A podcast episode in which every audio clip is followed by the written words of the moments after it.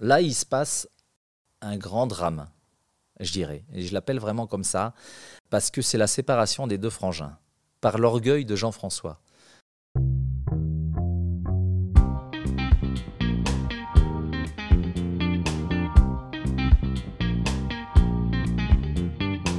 Ce podcast a été réalisé par Histoire de dire.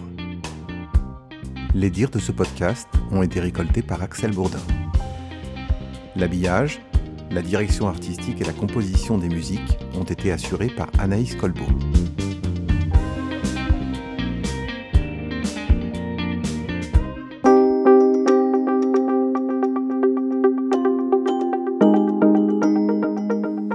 Et alors, après, le après ce tremplin, euh, tu t'organises comment? Donc là, tu continues à travailler avec Frédéric et les étapes suivantes. Comment ça s'organise? Parce que là, vous prenez conscience de, de la qualité du travail que, vous réalisez, du succès que vous avez. Vous êtes sans doute euh, beaucoup demandé après. Donc, euh, qu'est-ce qui se passe? Parce que là, entre, le moment où euh, c'est vraiment vous percez à ce moment-là. Ben alors, justement, là, il se passe un, grand, un grand drame, je dirais. Et je l'appelle vraiment comme ça, parce que c'est la séparation des deux frangins, par l'orgueil de Jean-François. Et, j'en parle comme ça, euh, c'est pas que je l'assume, mais euh, je vais être honnête aujourd'hui. Et c'est vraiment, c'est vraiment, je dirais que c'est presque même le drame de ma vie, parce que, parce que l'orgueil que je prends à ce moment-là, euh, ce qu'il faut savoir, c'est que là, on a travaillé main dans la main jusque-là avec Fred pour mettre en place le, spectacle et tout. Et puis d'un seul coup là, les gens, parce que Cheval Passion, il n'y a que Gazelle qui est demandé, il n'y a pas la voltige. Donc, euh, donc c'est moi qui suis mis en lumière et uniquement. Et, là, euh, euh, les, journalistes viennent me voir et, parlent de, mon succès, de mon numéro incroyable, on n'a jamais vu ça au monde et tout ça. Enfin voilà. Et d'un seul coup, ben, je suis passé de, l'homme, enfin du garçon introverti à l'homme prétentieux. Et d'un seul coup, je, me, je vois les articles qui disent une étoile est née, tout ça. Euh, même euh, Lucien Grus en a la chambrière qui lui tombe des mains. Enfin, je, me, rappelle des phrases comme ça. Et, et, et, je me dis ben, que je suis quelqu'un d'important, de respectable, et que maintenant, ben, les choses, euh, je vais les prendre en main. Et, d'un seul coup, il y a Véronne qui me demande, par exemple. Véronne, c'était quelques mois après Cheval Passion. Euh, le contrat multiplié par 7 de, ce que j'avais euh, à Cheval Passion. Et là, pour le coup, j'étais même plus du tout gêné par ça. Je dirais qu'à la limite, je me disais que ben, ça le valait bien. et, donc, euh, et donc là, je, je dirais, je, je, sors de ce que je suis au naturel. Et, mais, mais ça me va bien, en fait. Je suis, je suis content d'être d'être la star qui est née et, quand j'arrive à, à, Vérone, pour rien aider, euh, ben je gagne le, prix du meilleur artiste euh, de l'année et, devant euh, Lourachi, devant des, gens comme ça, quoi, qui sont là en place depuis des années. J'ai l'impression que quand tu le racontes, tu dis j'étais content et il faudrait que tu précises à l'époque de ce que j'étais. Mais oui. Et que aujourd'hui, quand tu te regardes, finalement, tu n'es pas content du mec que tu étais à cette période-là. Ouais, c'est sûr que, que, je dirais même que j'en suis, j'en suis honteux de, de, ce moment-là. Mais est-ce que c'est pas tous les artistes qui sont comme ça? Est-ce qu'il n'y a pas un moment où quand, quand le succès arrive, c'est comme tout, il faut savoir, euh, il faut savoir le gérer. Et puis c'est, quand même, euh, quand on dit toute la journée que tu es le plus beau et que tu es le meilleur, c'est sans doute un, un, peu difficile pour tout le monde à le gérer. Il faut être quand même très très fort pour pouvoir avoir une distance par rapport à ça. Est-ce que c'est pas normal d'avoir un passage plus ou moins long où, euh, où on est comme ça?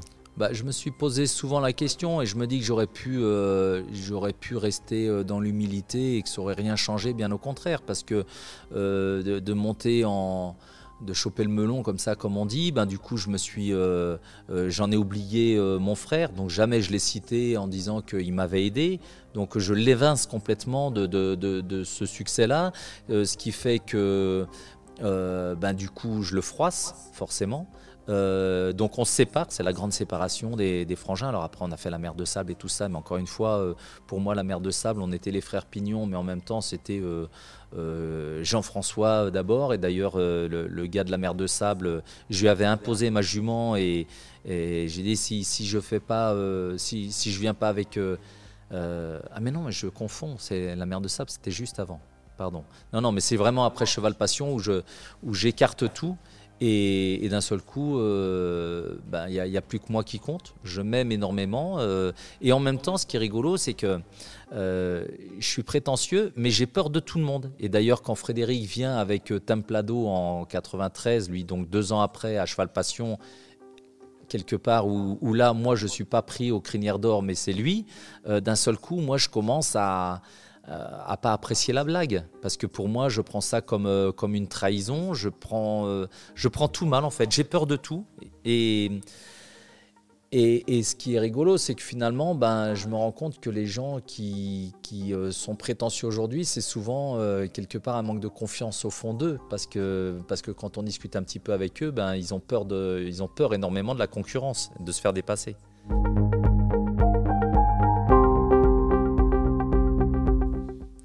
Euh, Frédéric, tu crois il t'en a voulu à cette période-là bah, Frédéric, il subit, hein, parce que il m'en veut euh, forcément. Il, il, comprend pas, je pense, à cette époque-là. On en a reparlé un petit peu, évidemment, et, il se dit bon, ok, euh, c'est bon, il, me met sur la touche, il a plus besoin de moi, donc ben voilà, je m'écarte tout simplement. Et puis lui, il fait son chemin de son côté, et puis il commence à, adresser Templado à l'époque, et puis il arrive au devant de la scène.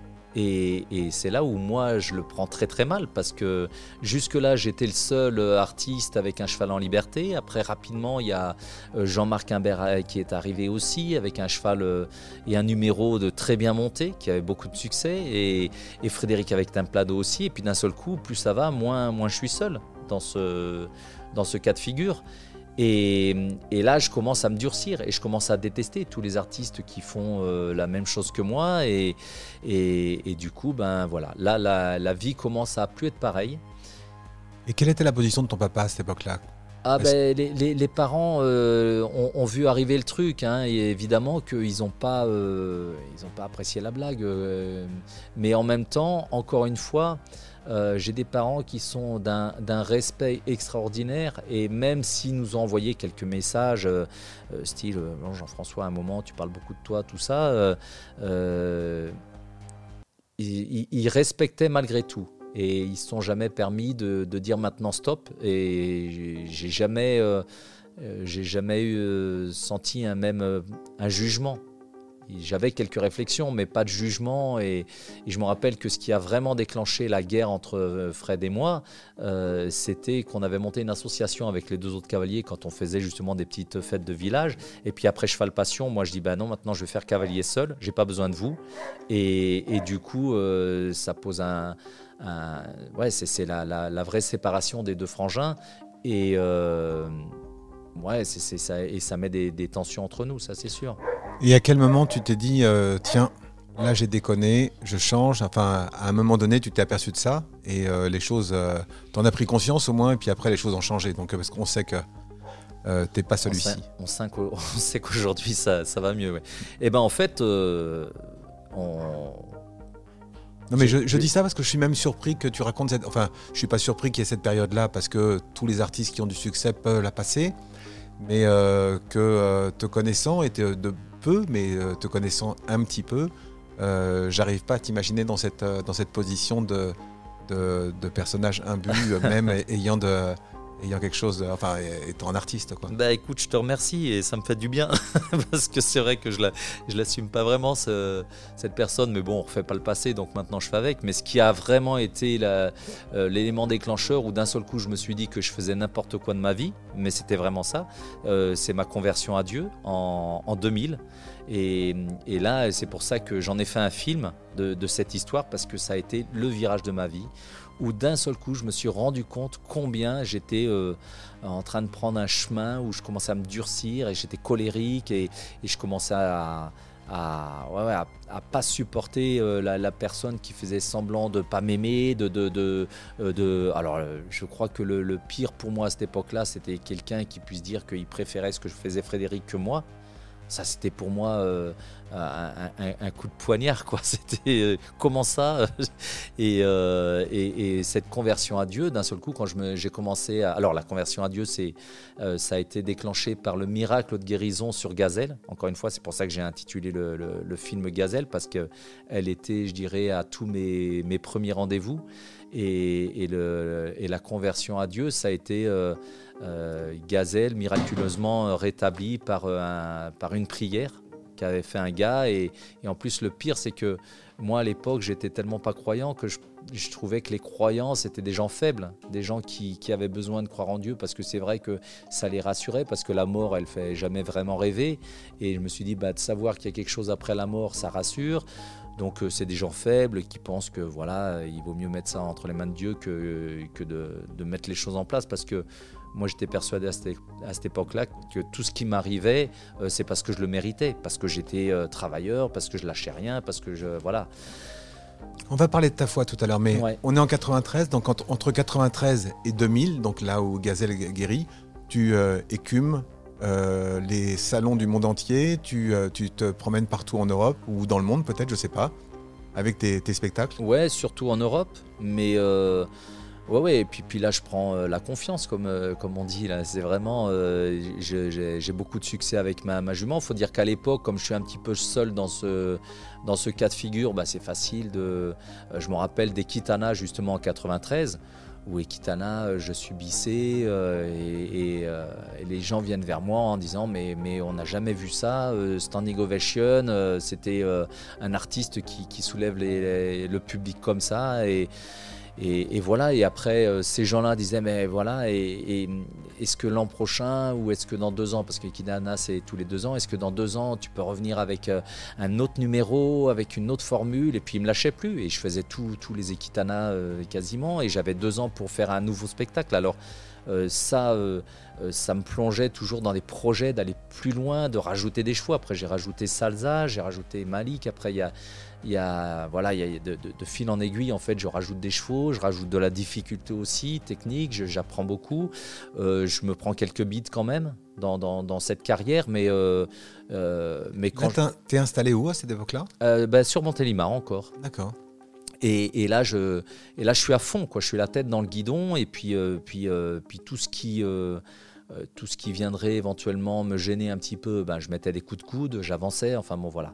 Et, c'était des, années, je me rappelle, où, euh, où c'était euh, c'était c'était drôle parce que je faisais toujours le métier que je fais aujourd'hui quelque part, mais dans l'optique qu'on dise de moi que j'étais le, plus fort, le meilleur, enfin tout ça. Et, c'est des énergies assez malsaines, je dirais, parce que en plus, ça nous amène à, avoir un gros gros stress parce que quand on amène je me rappelle que Londres par exemple m'avait signé un contrat d'exclusivité pour que je leur, euh, je leur prépare un numéro et que je le sorte chez eux uniquement et puis après éventuellement chez les autres mais, mais la, la, la, la première sortie de ce numéro il fallait que ça soit chez eux et tout et, donc je suis dans des énergies pas très saines en fait, où euh, justement je me mets vite en colère, euh, mais contre mes chevaux aussi, mais après euh, j'obtiens tout par la persévérance, parce que alors là s'il fallait travailler jusqu'à 4 heures du matin, c'était pas un problème, je faisais les répétitions, je pouvais m'épuiser, je pouvais...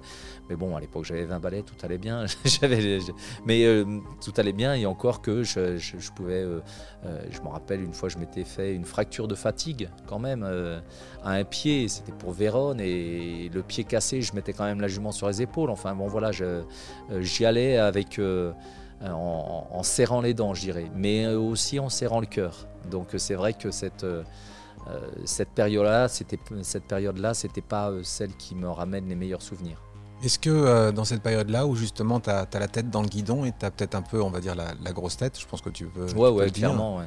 Est-ce que euh, ça a eu des incidences sur, tes, euh, sur les chevaux? Est-ce que tu les as amenés euh, trop loin parfois? Est-ce que ah bah, c'est là où, où, je fais, où je force le plus les choses, tout à fait. Et c'est là où d'ailleurs, aujourd'hui je peux le dire, où cet animal est, d'une dévotion incroyable. J'en ai parlé un petit peu tout à l'heure, où là, où là je force les choses, je, je fais... alors là, pour le coup, je fais ni plus ni moins que du dressage. Du dressage en liberté peut-être, mais du dressage.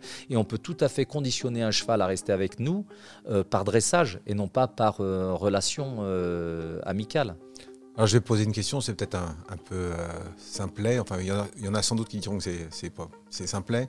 Mais est-ce que tu n'as pas vu à des moments donnés dans les, dans les yeux de Gazelle et dans ta relation avec elle que c'était trop? Ben non, parce que c'est c'est incroyable. Ces animaux sont, sont euh, décidément euh, touchants à tout point de vue. Et, combien je vois encore aujourd'hui hein, des chevaux qui sont, euh, je dirais, on n'est pas loin de la maltraitance animale et qui sont quand même dévoués, qui sont en piste et qui vont travailler en liberté, faire, plein de choses au service de l'être humain. Alors on le voit un petit peu dans les yeux du cheval, mais, un, cheval, c'est pas un chien non plus, ça n'a pas les mêmes expressions. Euh, euh, disons qu'elles sont beaucoup plus subtiles. Donc, euh, aux yeux du grand public, tu peux très bien avoir un cheval qui a été forcé, contraint de travailler en liberté ou pas d'ailleurs, sans que ça se voit vraiment. Est-ce que Gazelle et toi, vous avez choisi le dernier spectacle où il vous a été imposé? C'est-à-dire que est-ce qu'il est arrivé un moment où elle a arrêté euh, de fait parce qu'elle pouvait plus Ou est-ce qu'un jour vous avez décidé tous les deux que c'était le dernier? Non, non, c'est nous qui avons décidé, enfin nous, moi, parce que c'est pas Gazelle qui va se lever un matin en disant moi j'en ai marre, mais quand même je sentais ma jument. Euh, prendre un peu moins de, plaisir parce que physiquement, peut-être qu'elle était un peu moins souple, un peu, un peu moins de tout ça. Et puis, euh, puis j'avais décidé euh, d'offrir ça euh, à, un concours qui, qui m'avait reçu, mais vraiment comme un roi, je m'en rappelle, où on était dans, dans, dans, un hôtel incroyable. C'était l'hôtel Rey Juan Carlos à Barcelone. Donc c'était pour le jumping de Barcelone, où je leur offre quelque part mon dernier spectacle. Donc on est en, en 2003.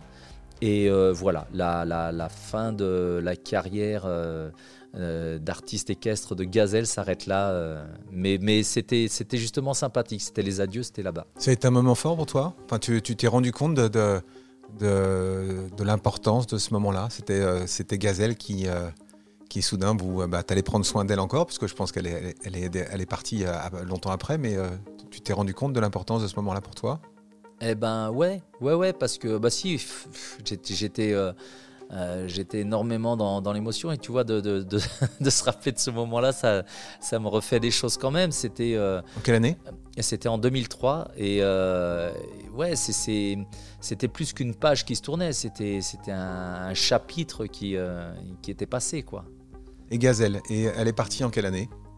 Alors, elle n'est pas partie très longtemps après, figure-toi.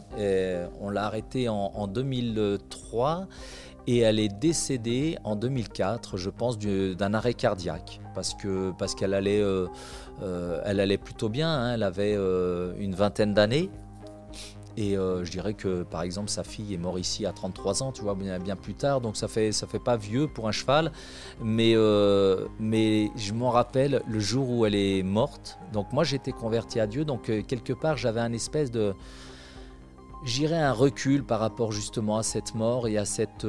J'étais pas fataliste, mais j'acceptais aussi de me dire que on pouvait pas tout contrôler, certainement pas la mort. Et, et là, je m'en rappelle en plus j'aimais bien la laisser en liberté. Alors j'étais pas chez moi, j'étais dans une écurie qui aimait pas trop les chevaux en liberté, mais, mais là j'avais fait en sorte que c'était la vieille gazelle, qu'on respecte ça, juste ça quoi. Et puis euh, donc elle, le soir, je la rappelle. Et je me rappelle que, que elle hésitait un petit peu à venir, et puis, puis je voulais lui mettre un petit coup de pression pour la faire venir en liberté. Et dans ma tête, je me dis ah, le fais pas parce que c'est peut-être la dernière fois que tu l'appelles. Mais franchement, je n'avais jamais eu ça à l'esprit jusque-là. Et, voilà, donc euh, je vais la chercher tranquillement et bras dessus, bras dessous, je la remets dans le paddock pour la nuit. Et puis le lendemain, j'avais un stage. Et donc, euh, moi, habité à 3 km de l'écurie à ce moment-là. Enfin, elle était dans le paddock. Hein.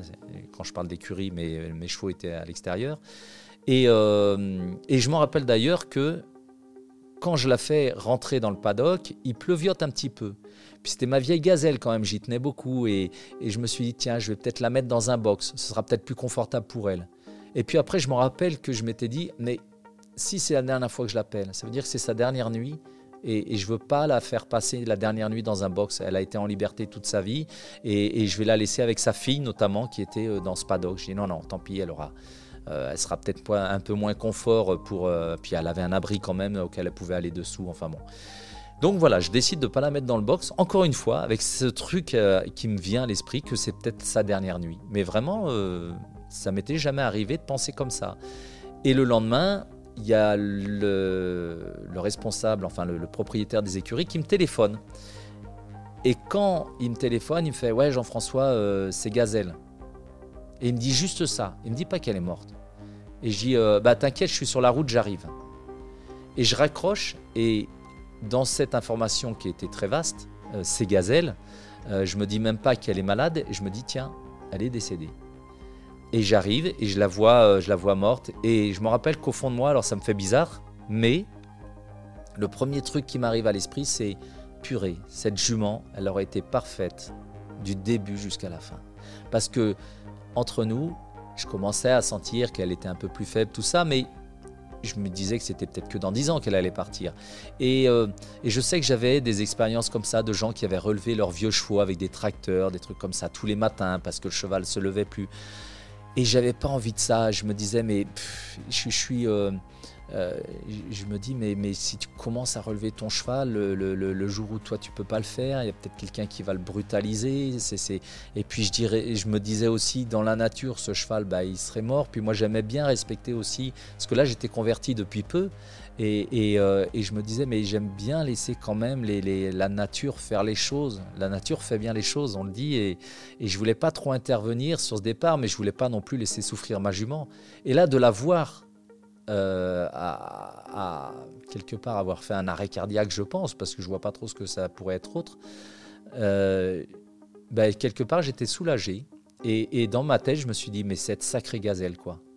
Euh, formidable et exemplaire du début jusqu'à la fin. Même pas une décision à prendre de la piquer, tu vois, parce que ça, je l'ai, j'ai dû le faire avec un cheval ici. Euh, alors heureusement que avec un, non, avec deux chevaux. Il y en a un qui a, été accidenté aussi, mais c'est, c'est horrible parce que mhm. parce que c'est à un moment il y a un truc. Euh, qu'est-ce que tu fais? Est-ce que est-ce que tu n'essayes pas de le remonter encore une fois ou est-ce que tu mets fin à ces jours confortablement? Enfin voilà, il y a, y a une prise de décision qui est pas évidente. Quand tu penses à Gazelle comme ça instinctivement, c'est, c'est quelle image qui te vient à l'esprit? À quel moment?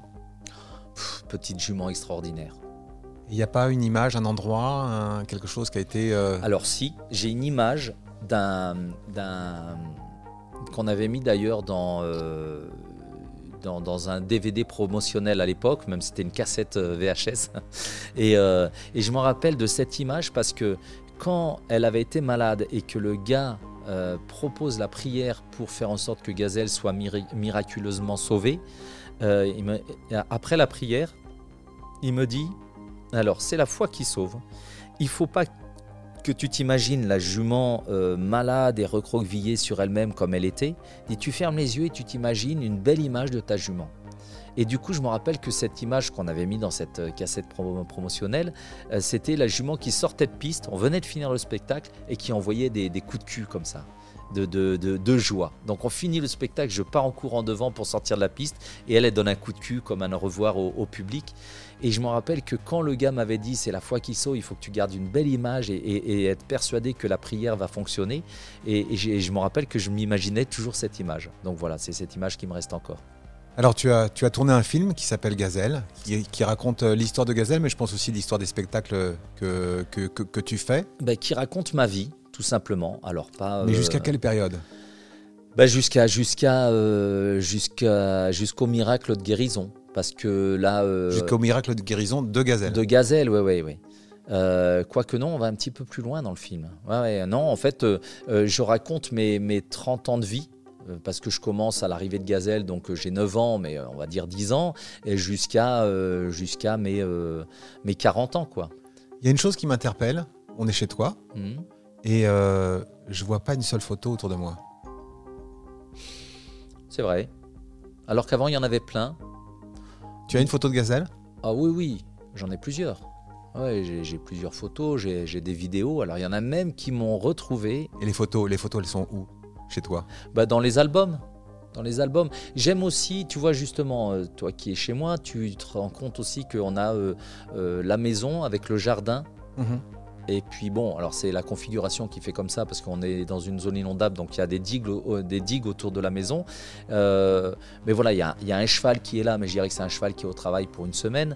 Euh, mais sinon, les, chevaux sont de l'autre côté de la digue. Ça s'est présenté comme ça, c'est euh, la configuration qui fait comme ça. Mais j'aime aussi pas non plus trop imposer les chevaux à, ma famille. Et comme d'ailleurs, je ne veux pas imposer Dieu à ma famille. C'est-à-dire que euh, ici, euh, si tu veux aller voir les chevaux, ils sont juste à côté, tu as, quelques mètres à faire et tu es avec eux. Euh, mais si tu veux ne pas être avec eux, tu peux avoir cette liberté-là aussi.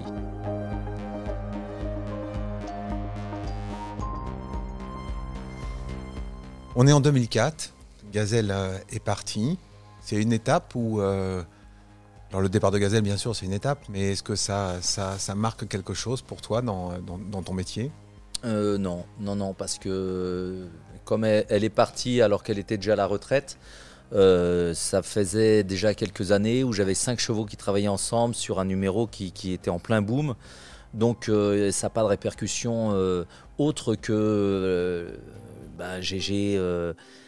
tout à l'heure, je parlais de chapitres qui, se tournaient. là, c'est carrément la, couverture d'un bouquin. C'est le bouquin Gazelle. Et, et puis, bah, justement, d'un seul coup, je commence à, euh, vouloir. Euh, bah, je suis appelé par euh, l'équipe de Danse avec lui. Donc, première expérience au cinéma où on me propose quand même de donner la réplique à Mathilde Seigné et Samy Frey. Tu vois, c'est, c'était pas rien. Et, puis, d'un seul coup, après le film.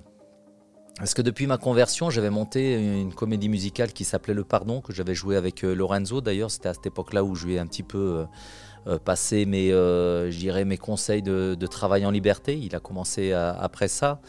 Et euh, enfin, lui, il avait déjà sa carrière, mais il a commencé à la liberté après ça. Et, je me rappelle que ce qui me tenait à cœur et ce qui m'a tenu tout de suite à cœur après la conversion à Dieu, parce que je me suis réconcilié avec Fred, j'ai été le voir, je lui ai dit que parce que je croyais en Dieu, que je voulais pas qu'on continue cette guerre froide.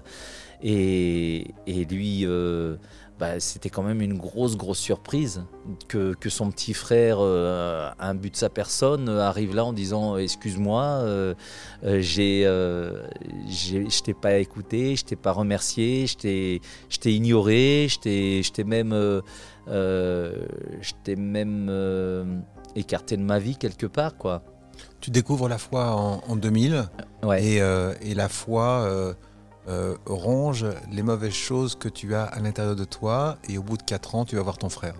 Ouais, ouais, et, c'est. Euh, mais c'est pas que ça. Au bout de 4 ans, non, non, euh, plus rapidement. Hein.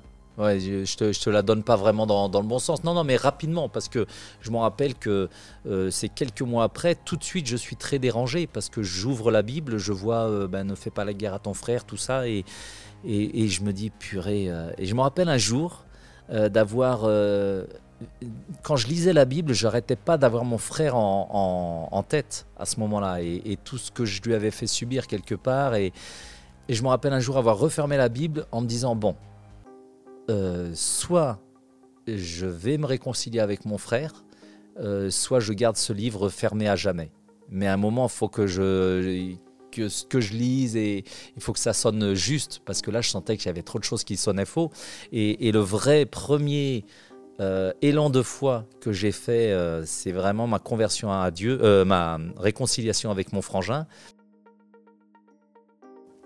Quand est-ce qu'il t'a cru? Tout de suite? Oh oui je pense hein. Oui je pense parce que parce que je me rappelle c'était euh, c'était un moment où, euh, où il s'est mis à pleurer. Donc euh, voilà, évidemment, que mes, phrases ont sonné juste. Et puis, puis il m'a dit, mais vraiment, le, truc qui m'a fait le plus mal, c'est qu'un jour, je me rappelle que alors pas, pas, directement, mais que j'avais entendu par personne interposée que tu préférais ta jument à moi et, que tu aurais préféré que, que, je parte plutôt qu'elle, quoi. Et il dit ça, c'était un des trucs qui m'avait fait le, plus mal. Et bon, voilà, après, euh, grâce à Dieu, on va dire, tout est rentré dans l'ordre. Et enfin, je peux euh, mener. Alors, j'aime bien parce que euh, je fais toujours le même métier, mais avec vraiment une motivation très différente. Et là, d'un seul coup, je me mets à aimer les êtres humains.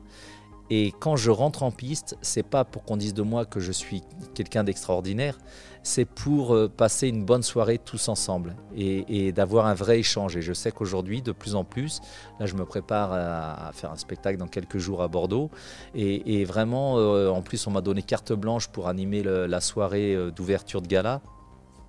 Et, et, je, je, suis toujours en train de me dire, tiens, comment je pourrais essayer de faire pour, pour, pour briser la glace un petit peu euh, entre l'artiste et le public. En fait, euh, euh, moi, sans le public, je suis rien.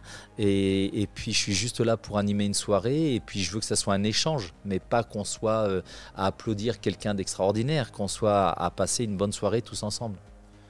Alors depuis cette période, depuis 2004 environ et jusqu'à pas aujourd'hui, hein, on va dire que l'étape suivante c'est c'est ce film que tu que tu que tu, euh, que tu accompagnes dans, son, euh, dans sa diffusion, parce que c'est pas facile de, de, de, faire diffuser un film avec euh, un thème comme celui-ci.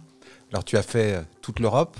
Est-ce que tu peux nous citer les lieux, les dates, enfin les dieux, des, des, des, souvenirs, un peu rapidement, et puis on va arriver justement à cette aventure avec, avec les criolos Oui, bah après, bah, le, le, le, premier il y, a eu, Danse avec lui qui a été une vraie expérience euh, où je suis euh, pris en charge par une vraie production euh, très très bien huilée on va dire avec, avec des gens de, renom et, une réalisatrice avec laquelle je m'entends super bien, Valérie Guignabaudet qui est décédée il y a quelques années maintenant et justement on en reviendra tout à l'heure mais c'était un peu à l'origine pour le documentaire qu'on a fait en Argentine.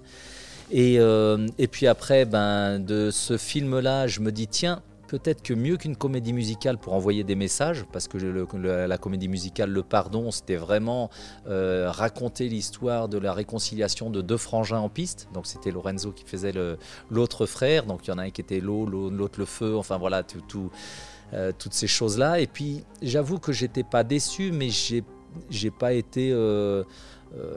j'ai pas été surpris euh, agréablement, je dirais, parce qu'après le spectacle, les gens venaient euh, nous, en nous disant qu'ils ben, avaient vu un beau spectacle, mais je me rappelle qu'il n'y a personne qui arrivait avec à, dire ouais c'est merci d'avoir raconté cette réconciliation quoi alors que c'était vraiment ce truc là qui me tenait le plus à cœur. Et puis après cheval euh, euh, danse avec lui.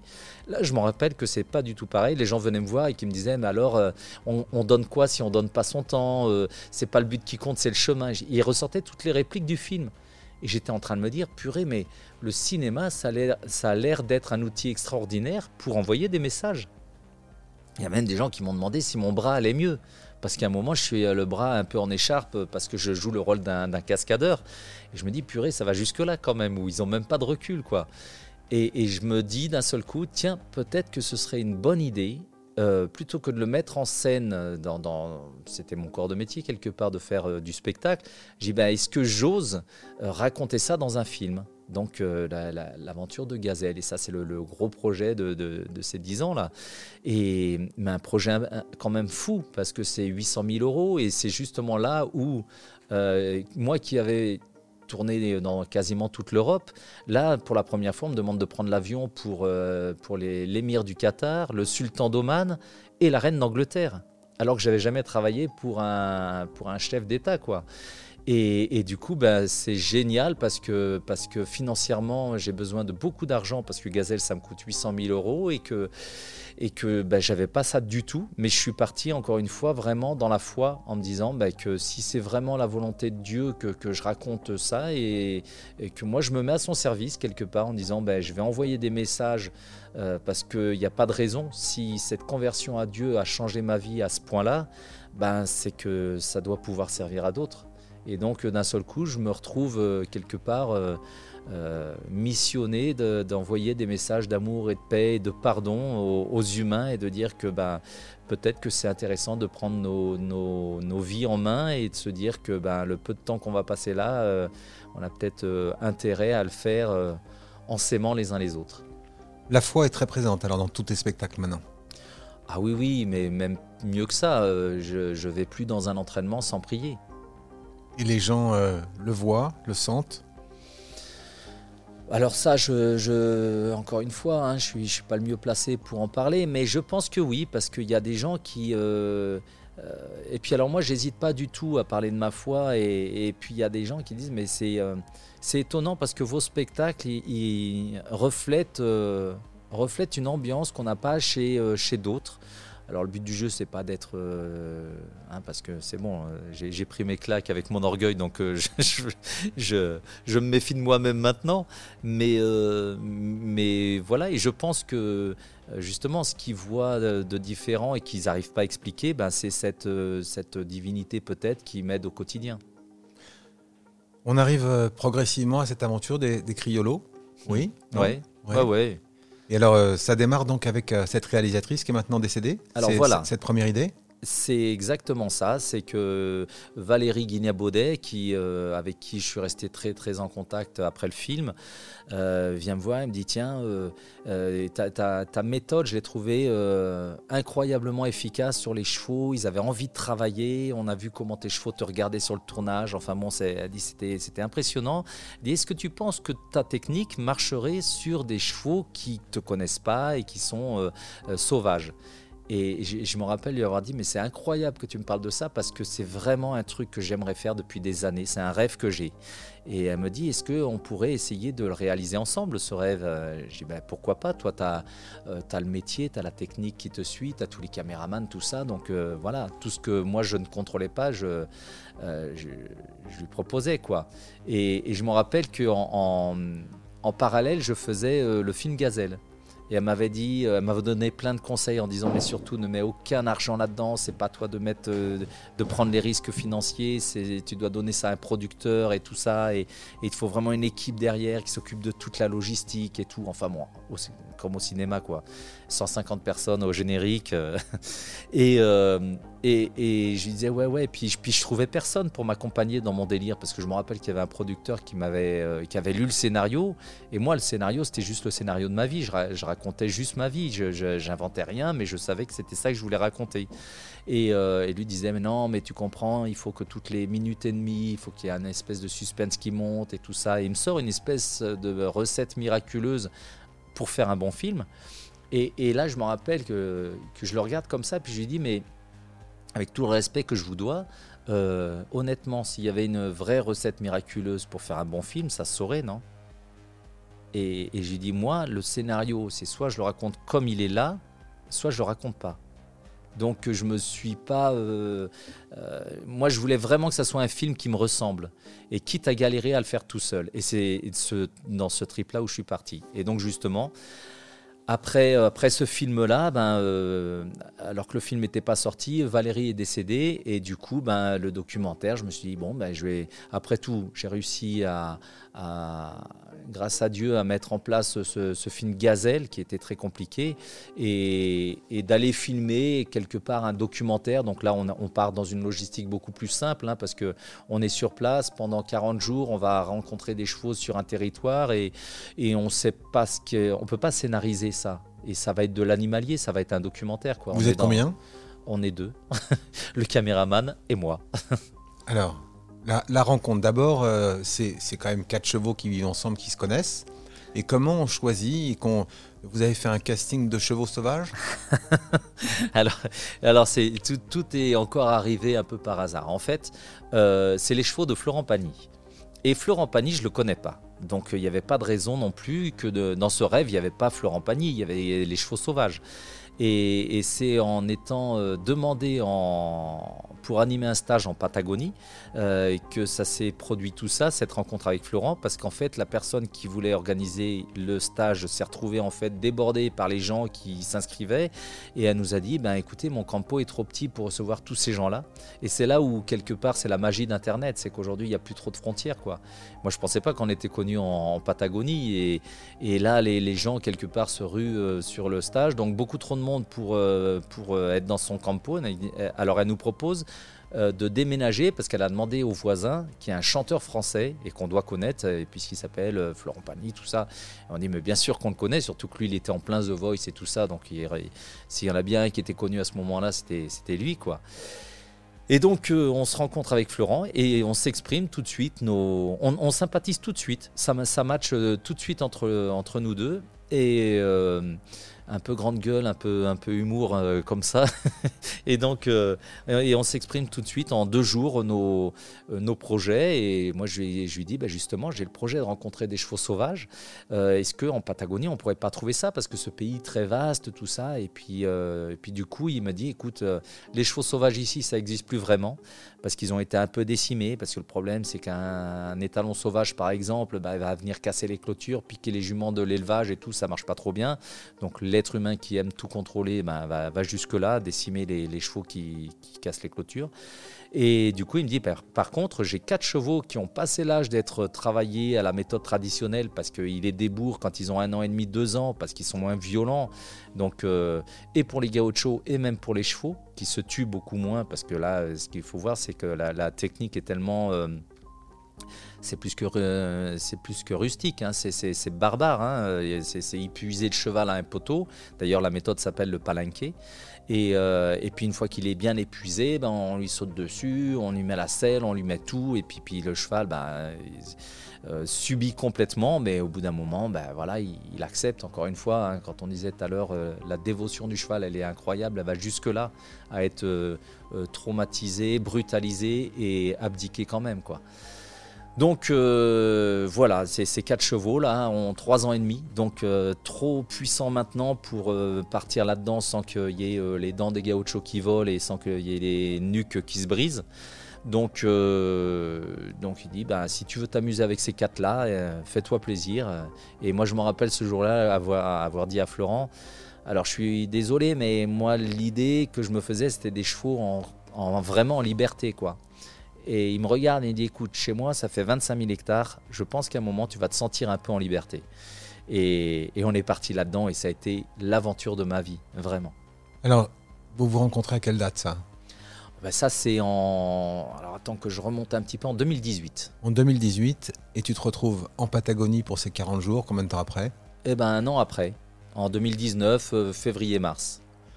Alors, ton le, ce reportage, hein, il, est, il est toujours euh, diffusé dans les cinémas, il va, il va sortir un- à un moment donné en DVD. Et ben là, pour euh, Cheval Passion, figure-toi. Au Cheval Passion, il sort en DVD. ça, C'est ça. Ça, c'est une bonne nouvelle. Donc, euh, j'irai en acheter un, Cheval Passion. Tu, veux, tu veux nous parler de ce DVD ou tu veux laisser un peu le suspense et puis parce que je l'ai regardé avec, en fait, à chaque fois dans, dans ton approche des chevaux, euh, dans le respect que tu as avec eux et, euh, et dans aussi parfois, je vais pas parler d'irrespect, mais quand, euh, quand tu veux un peu aller plus vite, un peu brutaliser les choses, on peut faire à chaque fois un parallèle avec les relations qu'on peut avoir dans la vie, le lâcher prise avec les, avec les humains, dans les relations entre nous. Et, et la priorité, c'est se comprendre. Et quand tu es intervenu l'autre jour pendant ce séminaire, tu as fait le parallèle du, du cavalier qui arrive les yeux pleins d'amour, sa carotte, son sac manchin et que son cheval se sauve. Tu as fait le parallèle avec. euh, mais dans un troupeau, il n'y a jamais un cheval qui offre une carotte à un autre. Ouais. Euh, ça, ça m'a bien fait rire. Et, euh, et, et ce langage, et notamment avec une scène très très forte dans le, dans le film, en tout cas pour moi, c'est c'est juste ce regard où les trois chevaux avancent Ah ouais. les uns après les Ouais. autres. Et, et tiens, raconte-nous cette scène-là déjà. Bah, c'est quand je dis que c'est l'aventure de ma vie, c'est que euh, en fait pour revenir un petit peu, pourquoi pourquoi cette envie d'aller rencontrer des chevaux sauvages C'était pas pour le fun, c'était pas pour le documentaire, hein, c'était vraiment une, envie personnelle. Alors évidemment qu'on l'a filmé parce que je me suis dit qu'il allait pouvoir se passer des choses un peu euh, incroyables. Et qu'est-ce qu'on a bien fait? Parce que j'ai vécu des choses qui, euh, du haut de mes 40 ans d'expérience, parce que comme j'ai commencé une dizaine d'années, ben j'ai 54 aujourd'hui. Euh, là, on était en 2019. Euh, J'avais 50 ans. Euh, et du haut de mes 40 ans d'expérience, j'aurais jamais imaginé découvrir des sensations telles que celle-là, ou de, faire euh, avancer les chevaux juste en les regardant et en pensant à les faire venir, sans aucun autre artifice. Et, mais c'est des moments de... euh, moi qui suis euh, bon, de plus en plus quand même dans l'émotion, là je te garantis que quand je vis cette, euh, ce moment, euh, je m'y attends tellement pas. Et, et tu peux pas vraiment te dire que euh, quand tu as 40 ans d'expérience que tu vas découvrir des choses euh, complètement nouvelles non plus. Tu vois, je pense avoir fait un peu le tour des chevaux. Et là, je me rends compte que bah, j'ai fait un tour, mais, mais, mais pas suffisant, quoi. Et qu'il y a, y a plein de choses qui sont, qui sont là, qui sont dans, dans l'ordre du. Là, c'est pareil, parce que quand je dis à la fin du film, j'ai progressé. Plus que ces dix dernières années en 40 jours, mais c'est même plus que ça. J'ai progressé plus en 40 jours qu'en 40 ans et, découvert des, sensations incroyables. Et puis je dis, alors, euh, équestrement parlant, bien sûr, mais spirituellement aussi. Et là-bas, j'avais l'impression d'être euh, euh, d'être en contact direct avec Dieu, quoi. Où il m'envoyait des, des, phrases de sagesse, des, des, des gestes, quand, parce que tu parles de cette scène-là, mais il y a une des scènes incroyables et qui est vraiment le, je dirais le, virage de, de, cette aventure, c'est la main tendue. Et quand je découvre ce geste de la main tendue, où j'ai encore une fois des chevaux que je ne peux pas toucher, hein. donc ma relation elle n'est pas bonne avec ces chevaux-là, mais euh, on n'a pas une relation de confiance et ils vont pas se laisser, euh, voilà, ils, osent venir me sentir, mais du, bout des naseaux quoi, et, que d'un seul coup face à, cette euh, main ce, geste que je découvre, où je me retrouve à pouvoir quand même euh, décider d'avoir trois chevaux, enfin quatre même, bon l'autre il était un petit peu plus décalé là, il est un peu moins parti du groupe, mais, mais trois chevaux qui me tournent autour, encore une fois, sans que je puisse les toucher, parce que tu parles de cette scène forte, de les faire venir pas à pas, ça c'est clair, mais il y avait euh, cette histoire de main tendue et je m'en sers encore aujourd'hui, ça a changé ma relation avec les chevaux depuis. Ah, clairement, cette avancée alternative des trois chevaux l'un après l'autre, on a l'impression que c'est un numéro de spectacle. Mais clairement, euh, et, à un moment, euh, tu as sans doute oublié les messages de sagesse que t'envoyait Dieu et tu as décidé d'aller trop vite. Ah ouais, ouais. Mais, mais pour être honnête, euh, c'est comme si j'avais été poussé à faire ces erreurs, figure-toi. Parce que euh, j'ai ces 40 ans d'expérience justement qui m'ont prouvé que de forcer les choses avec les chevaux, ça faisait longtemps que je l'enseignais avant cette aventure. Et, et que dans l'aventure... De ne pas le faire. Mais c'est ça, d'enseigner de ne pas le faire, oui, pardon.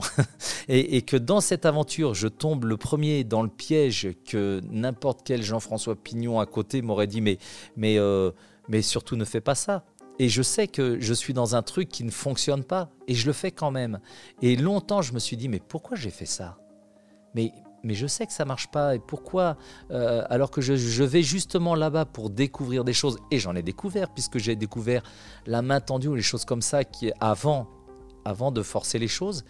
Et, euh, et avec le recul, après, je me suis dit, mais en fait, c'est juste génial, parce que euh, et d'ailleurs, on en a parlé dans les projections débat après. Il y a une femme qui m'a dit dans la tournée Je ne viens pas voir vos, spectacles parce que, comme vous êtes pour moi un demi-dieu, euh, j'ai peur que vous me, euh, cassiez le moral, tellement avec vous c'est facile. Et, moi, je travaille avec mes chevaux en liberté. Elle dit J'ai peur qu'en vous voyant, ça me dégoûte de le faire et que je me dise que je serai jamais à la hauteur. Et elle m'a dit Là, c'est vrai, en regardant le documentaire, eh ben, je m'aperçois que finalement, euh, non seulement vous n'êtes pas un demi-dieu, mais vous êtes capable de faire des grosses erreurs.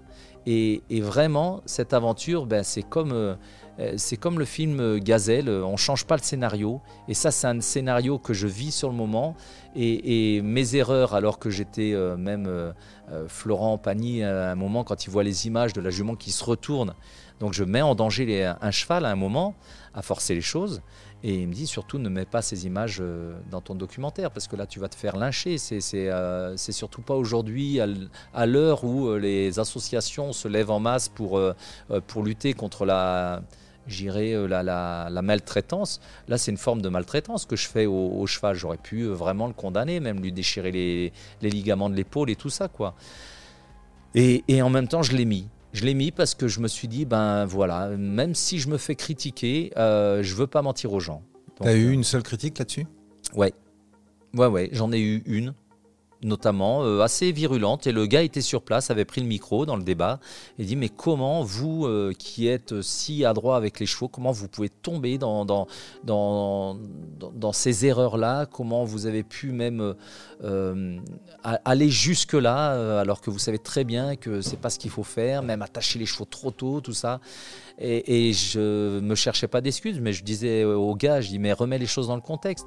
Moi, je suis là-bas et c'est ce qui me pousse à faire ces erreurs, c'est que je me dis mais si j'amène pas le dressage assez loin, les gauchos vont prendre le relais parce qu'un cheval en Argentine qui fait rien, ça n'existe Mhm. pas. Donc un cheval, c'est un outil, ça doit soit ça fonctionne, soit c'est jeté. Donc euh, jeter, c'est à la limite une balle ou, euh, voilà euh, pour la viande, mais c'est c'est pas euh, euh, gardé pour le plaisir un cheval là-bas en Argentine, ça doit travailler. Donc où ça se plie avec la méthode euh, traditionnelle ou euh, ben moi j'arrive là et puis je me dis que j'ai et c'est là où je me mets la pression quelque part parce que Florent euh, n'a jamais mis euh, aucune pression là-dessus parce que j'avais dit mais je sais pas si au bout de 40 jours j'aurais réussi à faire quelque chose avec les chevaux. Il me dit mais on s'en fout, tu auras passé deux, deux mois avec eux, tu auras essayé quelque chose, euh. L'objectif, l'objectif que tu avais, c'était en 40 jours quand même de les monter. Ben, L'objectif que j'ai, c'est de les amener le plus loin possible dans le dressage pour que les gauchos puissent prendre le relais sans avoir besoin de les maltraiter pour fini- finir de les travailler. Quoi. Alors tu, tu brutalises un peu les choses, c'est-à-dire brutaliser, Aussi. c'est-à-dire que Ouais, ouais. tu, tu- tu les enfermes dans un espace plus restreint. Ouais, alors ça c'est pas la ça c'est pas la plus grosse erreur. hein. C'était même plutôt une bonne idée parce qu'on voit que les premiers jours, je respecte, je les bloque pas, je leur donne bien la sensation que je les laisse tourner s'ils veulent tourner. Donc du coup la première journée, je suis ravi parce que de les mettre dans un, estro- dans un endroit plus restreint, ça m'évite de passer 80% du temps à essayer de les stabiliser, tout ça, de retrouver la connexion. C'est éprouvant, euh, pas que physiquement, mais même euh, euh, par jour, je dois passer 2-3 minutes par cheval. Alors l'erreur c'est quoi? Ben, L'erreur, c'est à un moment. euh, et d'ailleurs, si on regarde bien, euh, même quand je mets le filet, le, le, le licol et tout ça, ça c'est je respecte encore le, le bon vouloir. Je dis un moment, le cheval qui redresse la tête me, signale que je vais trop vite. Alors j'enlève le, le, Enfin, j'avais même pas mis le licol, donc j'en- je, je retire le licol même pour revenir après, tout simplement. Et là, je suis vraiment à l'écoute. La bride, c'est pareil. Je fais les petits, euh, des petits crescendo. On me dit, on me voit faire, d'être très patient, de demander à droite et à gauche.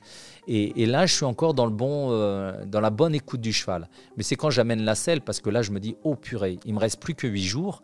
Et c'est le timing en fait qui me fait perdre les pédales. Où d'un seul coup, ben, j'impose la selle trop vite. T'imagines, je mets la selle, le boudin de plastique sur la selle et les étriers en même temps. C'est trois infos qui sont euh, dix fois trop. Et c'est là où ça part en vrille. Donc punition immédiate, Ah ouais. tu te fais percuter par un cheval Excellent. et là t'es mal. Mais là, c'est génial. Et, et moi, Non, franchement. j'ai dit c'est pas génial, t'es mal. Ah non, mais moi je dis que c'est génial. Parce que, et d'ailleurs, on me voit euh, sourire. Alors j'aurais voulu laisser ce sourire un petit peu plus longtemps après, le, à- après la, la chute. Parce que euh, le matin de la chute, ce qu'il faut savoir, c'est que c'est le premier jour où je veux pas y aller. Où j'y vais en marche arrière, en fait. Et, je me rappelle avoir fait même demi-tour. J'étais en train de sortir de ma chambre, je fais demi-tour et je prie. Et je dis, Seigneur, là, franchement, j'ai besoin j'ai besoin d'un signe, quelque chose, parce que je suis en train de forcer les choses. Ça me plaît pas, ça marche quand même. Je sentais que c'était une technique qui, qui passait ou qui cassait, mais qui, qui passait encore. Et puis, euh, et puis quelques heures après, je me prends la jument dans les bras, un peu fort, et, et qui, ça, me, ça me projette au sol. Et alors c'est génial parce qu'elle a toute une symbolique cette chute. C'est que on dit dans la vie qu'il faut prendre du recul. Là pour le coup j'en ai pris et, c'est génial parce que la réponse à ma prière, j'avais eu un premier avertissement, la jument qui se retourne, qui se prend les pieds dans le tapis, dans le grillage, là, qui se retourne, qui aurait pu vraiment se blesser. Euh, la jument qui part après en vrille avec la selle sur le dos et qui, aurait pu vraiment se faire mal aussi. Et le troisième avertissement euh, qui est euh, sans... sans merde... euh, euh, qui, qui est, qui est juste évident, c'est voilà, stop. Maintenant on s'arrête. Et pourquoi tu as édulcoré, amoindri euh, le fait que tu étais vraiment très très mal? Dans le film, en fait, euh, en gros, euh, je vais pas caricaturer, mais tu racontes que tu avais mal à la tête alors qu'a priori, tu étais vraiment très très mal. Ah ouais, ah ouais, ouais, c'est c'est une, une, une vraie sensation de, euh, que j'ai de mourir cette nuit-là. Et, d'ailleurs tellement que je veux me lever pour écrire un mot à ma famille et, et j'y arrive pas parce que j'ai une compression euh, dans la boîte crânienne, donc je pense que je fais une petite hémorragie euh, cérébrale et qui me paralyse tout le corps et je me dis tiens, je suis en train de partir. En paix. J'étais en paix, je me dis, bon voilà, ça y est, c'est fini. Et en plus, euh, là, à ce moment-là, il n'y avait pas Florent parce qu'il avait été faire une émission sur Buenos Aires pour, pour Turbo. Et, euh, et je me retrouve euh, là, euh, juste avec mon caméraman. Et je me dis, bon, ben voilà, c'est- comme ça. Et puis, je la joue un peu légère dans le film parce que je trouve qu'à ce moment-là du film, on a une espèce de, de- de prise de conscience que j'ai été trop loin et je veux pas embrouiller à mettre trop d'infos non plus. En plus, il n'y a pas de suspense, je suis là aujourd'hui, donc il n'y a pas besoin de dire que je suis passé à deux doigts de la mort. Je pense que c'est pas la peine d'alourdir le, dossier à ce moment-là. La chute est assez parlante d'elle-même. Et, puis voilà, et puis derrière, il y a, y a tellement de, reprises. euh, euh, de remise en question, de dire mais qu'est-ce que je fais? Je suis pas venu là pour forcer les choses, tout ça. Et puis j'ai- tout un- ouais, j'ai un flashback quelque part de toutes ces sensations dont tu parlais tout à l'heure, de faire venir les chevaux au regard, tout ça. Et je me dis, je replonge là-dedans. Et puis je m'en fous maintenant de, la finalité de, de l'affaire. Et, et je m'en détache. Et donc c'est à partir du moment où tu as abandonné la finalité que tu as obtenu la finalité. Ben ouais, mais justement, cet accident, il est, c'est une bénédiction parce que euh, sans cet accident, on s'imagine quoi Que le documentaire finit dans cette énergie euh, de, je force les choses. Ça aurait été super dommage. Alors que là, grâce à cette chute, je reprends tout à zéro, je remets tout à plat, et c'est là où finalement, je me rends compte que, ben, comme tu disais tout à l'heure, euh, le, message du lâcher prise, on le connaît tous, il sonne juste, mais dans le contexte, des fois, on se fait piéger quand même. Alors franchement, très sincèrement, c'est pas parce que euh, on se connaît, pas parce qu'on enregistre ce podcast sur, euh, sur ta vie, mais euh, acheter euh, ce DVD ou aller le voir chez un copain, c'est un moment. Alors ne vous attendez pas à un film comme Bénur, hein, c'est pas un moment où vous voyez des chevaux qui galopent, qui font des trucs incroyables. C'est c'est c'est c'est beau. C'est il faut il faut attendre, il faut se laisser bercer par cette ambiance, se laisser bercer par ce dialogue que tu as avec les chevaux.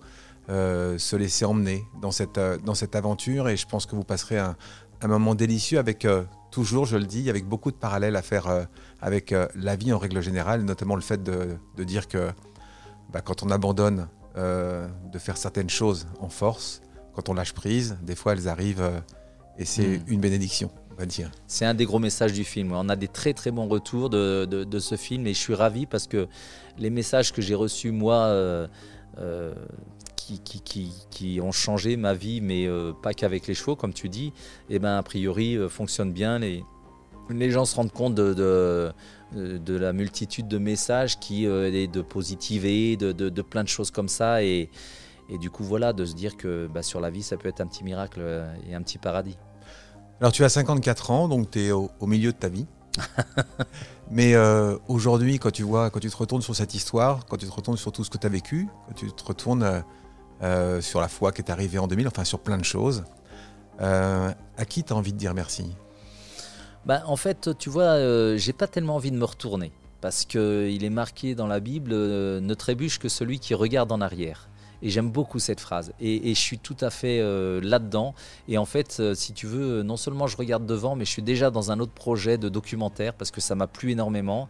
Et moi, ce que je veux, c'est euh, continuer à passer mon, mon, temps et, et mon énergie à essayer de conseiller les gens, de leur dire, ben, euh, on, est, euh, on, on a euh, une un vrai rôle à jouer dans, dans nos vies sur cette terre et ne le gaspillons pas. Et Tu- essayons vraiment d'avancer comme ça. Tu veux parler de ce documentaire? Euh, non, pas forcément, parce que pour l'instant, ça reste vraiment un projet. Mais ce que je sais, ce sera, ce sera toujours euh, dans le même élan, comme Gazelle, comme dans 40 jours. Euh, c'est euh, vraiment de- d'essayer d'amener, euh, avec ma petite personne, hein, avec, euh, je, suis très bien conscient que je suis qu'un petit bonhomme de pas grand-chose, mais qui a son petit rôle à jouer, comme euh, l'histoire du colibri qui, euh, qui veut essayer d'éteindre le feu, alors que il, amène que quelques gouttes à la fois, mais bon, il fait sa part. Tu nous as raconté plein de choses très jolies. le, le reportage, Gazelle, c'est un film que j'ai pas vu et j'ai vu des choses, j'ai vu des choses, des images avec euh, cette espèce de, de, de- de figure un, un peu en marguerite qui tourne, là, en fleurs qui tourne, etc. Où, tu es au milieu, c'est excessivement euh, euh, impressionnant. Euh, on voit le, le- le dialogue aussi, euh, la douceur des gens qui, euh, le dialogue qu'ils ont avec toi, cette douceur dans le dialogue sur euh, quand ils parlent de- des choses, cette euh, cet euh, émerveillement qu'ils ont de, de- de toi et de, et de ce que tu laisses. euh, voilà, on, on va dire que tu es quelqu'un euh, qui devient petit à petit, encore avec la foi encore plus, euh, inspirant pour, euh, pour plein de gens. Bah, j'espère, j'espère. Et, et euh, j'avoue que grâce à Dieu, euh, je, me suis, je me suis mis à aimer les êtres humains. Et franchement, ils me le rendent au centuple, on va dire. Alors j'avais une dernière question. Je sais que partout où tu vas, tu as dans ton sac, dans ta petite valise, tu as des bibles. Oui, plus maintenant, elles, ont, elles sont toutes parties. D'accord. Euh, c'est dommage parce que je voulais te T'en demander, voulais une je voulais te demander si tu allais m'en offrir une. Eh ben, je- j'aurais fait avec plaisir, mais on a, on a tout passé beaucoup plus rapidement que ce que je pensais. Euh, voilà, mais euh, t'inquiète, j'ai reçu le message. Bon. Merci Jean-François d'avoir parlé avec autant de sincérité et, et d'émotion parfois de, de- de tout ce qui t'est arrivé. Et euh, merci. Bah, de rien.